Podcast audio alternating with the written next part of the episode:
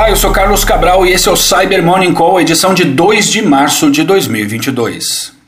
Começamos esse episódio com algumas atualizações sobre os movimentos no domínio cibernético ligados à guerra entre Rússia e Ucrânia.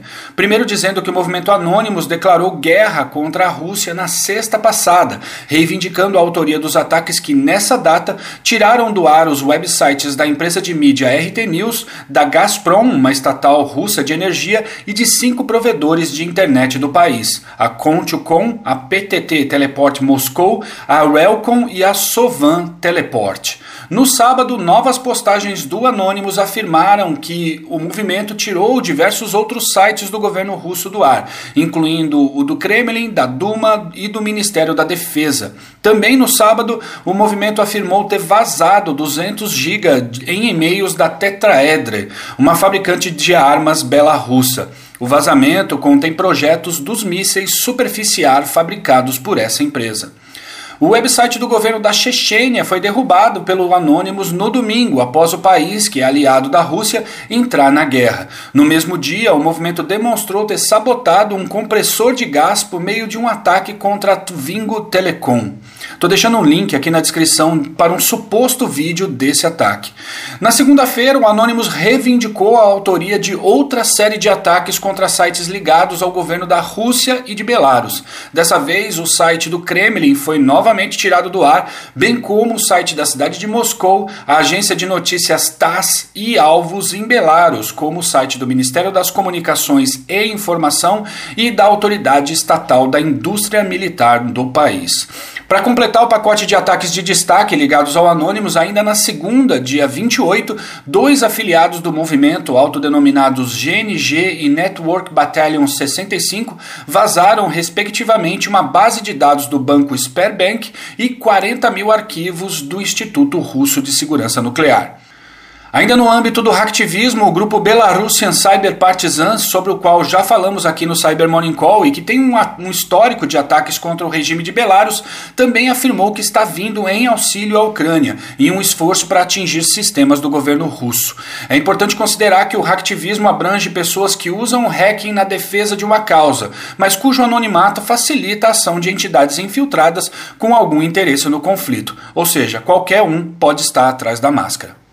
E do outro lado do conflito, os operadores do ransomware Conti publicaram uma mensagem em seu mecanismo de chat no dia 25, declarando apoio total ao governo russo. A declaração não pegou bem entre os afiliados da quadrilha e a mensagem foi removida uma hora depois, sendo substituída por outra declaração de apoio um pouco mais leve em seu ímpeto, digamos assim, porém afirmando que eles revidariam qualquer ataque contra a infraestrutura crítica da Rússia.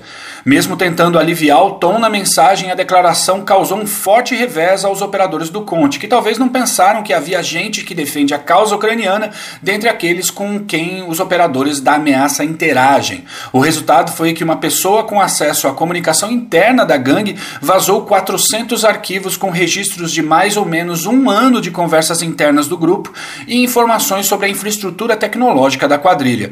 O material foi compartilhado com o pessoal do VX Underground que o publicou publicou em seu site. E a E7 publicou um relatório ontem com mais detalhes sobre o Hermetic Viper, o malware destrutivo usado contra a Ucrânia, Letônia e Lituânia no dia 23, um dia antes da invasão russa. Destaque para o componente de propagação da ameaça, o qual ainda não havia sido documentado e que foi catalogado pela E7 como Hermetic Wizard. Esse módulo da ameaça permite espalhar o Hermetic Wiper por meio de compartilhamentos de redes em redes Windows e por requisições WMI. Mas a pesquisa da E7 também documenta uma nova ameaça, outro malware destrutivo chamado Isaac Wiper, o qual foi usado em ataques no dia 24 de fevereiro, o dia da invasão. Segundo os pesquisadores, o Isaac Wiper não tem nenhuma semelhança de código com o Hermetic Wiper e é muito menos sofisticado, tendo sido compilado em 19 de outubro do ano passado. E fechando esse longo capítulo sobre os assuntos ligados à guerra, em um pronunciamento na sexta passada, o secretário-geral da OTAN, Jens Stoltenberg, afirmou que um ataque cibernético contra um dos membros da organização poderia se configurar em um caso de invocação do seu artigo 5, aquele que determina que todos os 30 países deveriam responder ao ataque.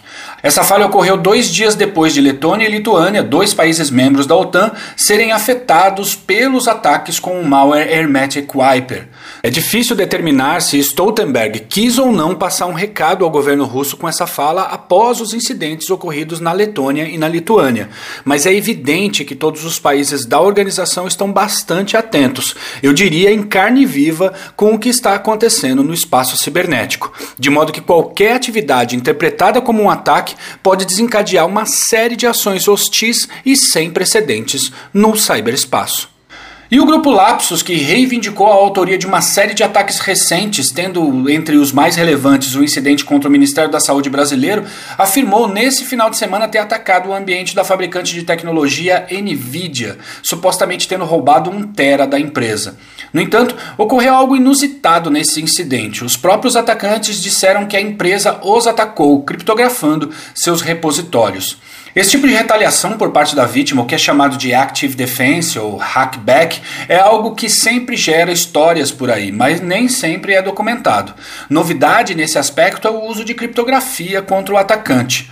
Depois de o caso ter gerado muitos comentários no canal que o Lapsus possui no Telegram, seus membros publicaram uma declaração no canal dizendo que restauraram o backup supostamente não tendo perdido nada após serem atacados.